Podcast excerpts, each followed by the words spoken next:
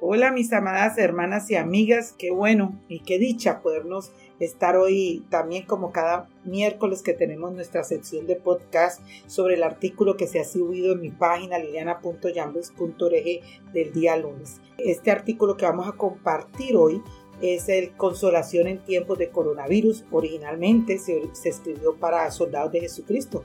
Y aunque ahora no estamos en coronavirus, siempre nos alienta la palabra y siempre trae consolación a nuestras vidas. Aunque esto fue en 2020 que se escribió en plena pandemia, pues queremos compartir con ustedes este artículo por medio de este podcast y reflexionar en las escrituras. Pero antes de eso, vamos a orar.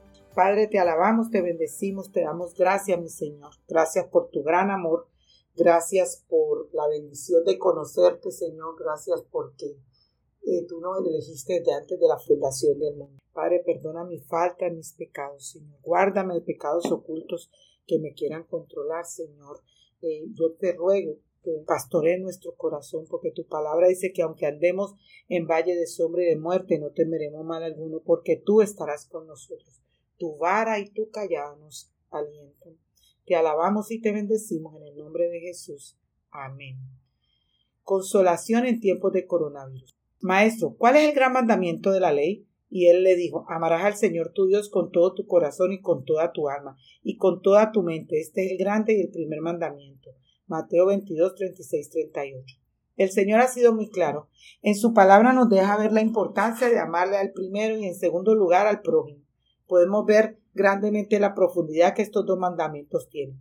En ocasiones el Señor va a cumplir estos mandamientos por medio del sufrimiento y dolor que algo te puede causar o que puede producir un quebrantarse ante el desierto que Dios permite. Por ende, cuando ves a otros pasar por algo que se asemeja a tu desierto, entonces intercedes, comprendes, te duele, porque te identificas con el prójimo. Él nos consuela para consolar. Bendito sea el Dios y Padre nuestro Señor Jesucristo, Padre de misericordia y Dios de toda consolación, el cual nos consuela en todas nuestras tribulaciones para que también nosotros podamos consolar a los que están en cualquier aflicción, dándoles el consuelo con que nosotros mismos somos consolados por Dios. Segunda de Corintios 1, 3, 4. Hoy estamos enfrentando la pandemia del coronavirus, que ha paralizado al mundo y aunque no ha sido la única en la historia de la humanidad, sí es la primera que muchos experimentamos. Aquí es donde el Señor nos permite crecer en sabiduría por el desierto que estamos pasando. Nadie lo puede hacer por nosotros. En algún momento de nuestras vidas la prueba llegará. Hoy nos tocó a, nosotros esta pandemia que sacude la prueba en nuestra fe. El Señor permite cosas que en su momento no las entendemos, pero debemos confiar en que obrará para bien. Romanos 8:28. Todo ayuda al bien. Hace alrededor de cinco meses mi salud se comenzó a afectar cada día más. Cada vez que salía mi cuerpo estaba propenso a tomar algún virus que alguien pudiera tener en lugares donde me encontraba. Comencé a comprar tapabocas, a no abrazar ni besar a mis hermanas, a usar gel cada vez que le daba la mano a alguien hasta el punto tal que por primera vez en 25 años de cristiana no pude congregarme durante dos meses con mucho dolor en mi corazón. Comencé a orar al Señor que me enviara a unas hermanas para disipularlas en casa y grupos pequeños. El Señor me lo concedió y las que vivían lejos lo hacía por Zoom, por Sky, escuchaba la transmisión del servicio el domingo por Internet. Lejos estaba en mi mente que el Señor me estaba preparando en medio de este desierto para descubrir sabiduría para lo que venía con la pandemia y así consolar y animar a otras para seguir sirviendo al Señor. La Iglesia continúa. Hacemos uso de los medios que tenemos a nuestro alcance porque su palabra no está presa. Acuérdate de Jesucristo resucitado entre los muertos, descendiente de David conforme a mi evangelio, por el cual sufro penalidad hasta el encarcelamiento como un malhechor, pero la palabra de Dios no está presa. Segunda de Timoteo 2, 8, 9. Recomendaciones en medio de la pandemia. Recordarnos y predicar el Evangelio. En medio de esta crisis, lo que nos diferencia de los que no tienen al Señor es que tenemos el Evangelio. Por lo tanto, el amar al prójimo, como así mismo debe ser evidente. Es necesario compartir el Evangelio, amarlos y orar para que en medio de esta pandemia ellos puedan conocer las buenas noticias de salvación, que es lo más importante, incluso más importante que sanarse del coronavirus. Porque de tal manera amó Dios al mundo que dio a su Hijo unigénito para que todo aquel que en él cree no se pierda, más tenga vida eterna. Juan 3:16. El sufrimiento de esta pandemia del coronavirus es el, el, resultado del pecado del mundo. Esto comenzó desde el momento en que Adán iba a pecar, como nos lo dice Génesis 3. Así que todos nacemos con el pecado y nos rebelamos contra Dios Por lo tanto, el pecado no solo nos afectó a la humanidad espiritualmente, sino físicamente, mentalmente y también a la tierra. Esto quiere decir que la pandemia es el resultado directo del pecado en el mundo y también hay enfermedades que vienen de nuestro propio pecado. La humanidad se aparta de su creador y sufre las consecuencias. Pues aunque conocían a Dios, no le honraron como a Dios ni le dieron gracias, sino que se hicieron vanos en sus racionamientos y su necio corazón fue entenebrecido. Romanos 1.21. Un día terminará esta pandemia del coronavirus. Sin saber el tiempo que va a durar en cada región, esta pandemia un día terminará.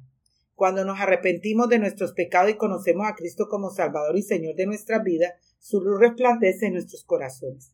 Él derrotó al pecado, es decir, a la oscuridad eterna. Este tiempo de pandemia del coronavirus, que es una oscuridad presente en nuestra vida, pasará ya que la luz vence a las tinieblas. Pues Dios que dijo que de las tinieblas resplandeciera la luz en el que ha resplandecido en nuestros corazones para iluminación del conocimiento la gloria de Dios en la faz de Cristo.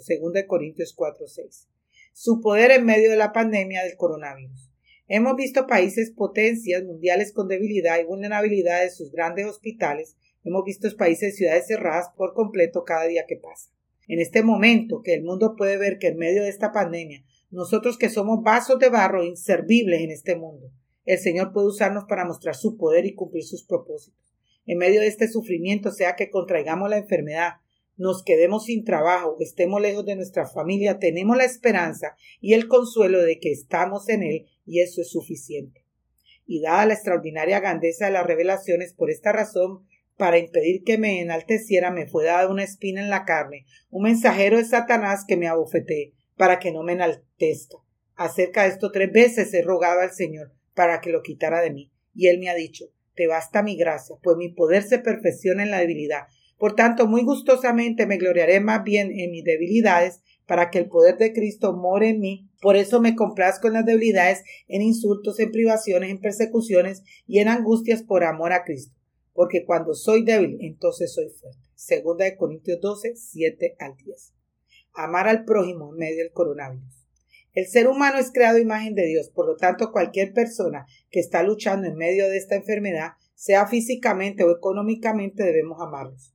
Pudiéramos preguntarnos, ¿cómo podríamos hacerlo? Bueno, olvidándonos de nuestros deseos y siendo sensibles a los que pueden estar en alto riesgo de contraer la enfermedad, como las personas de tercera edad o tienen problemas de salud y también en los que han quedado sin trabajo o negocio.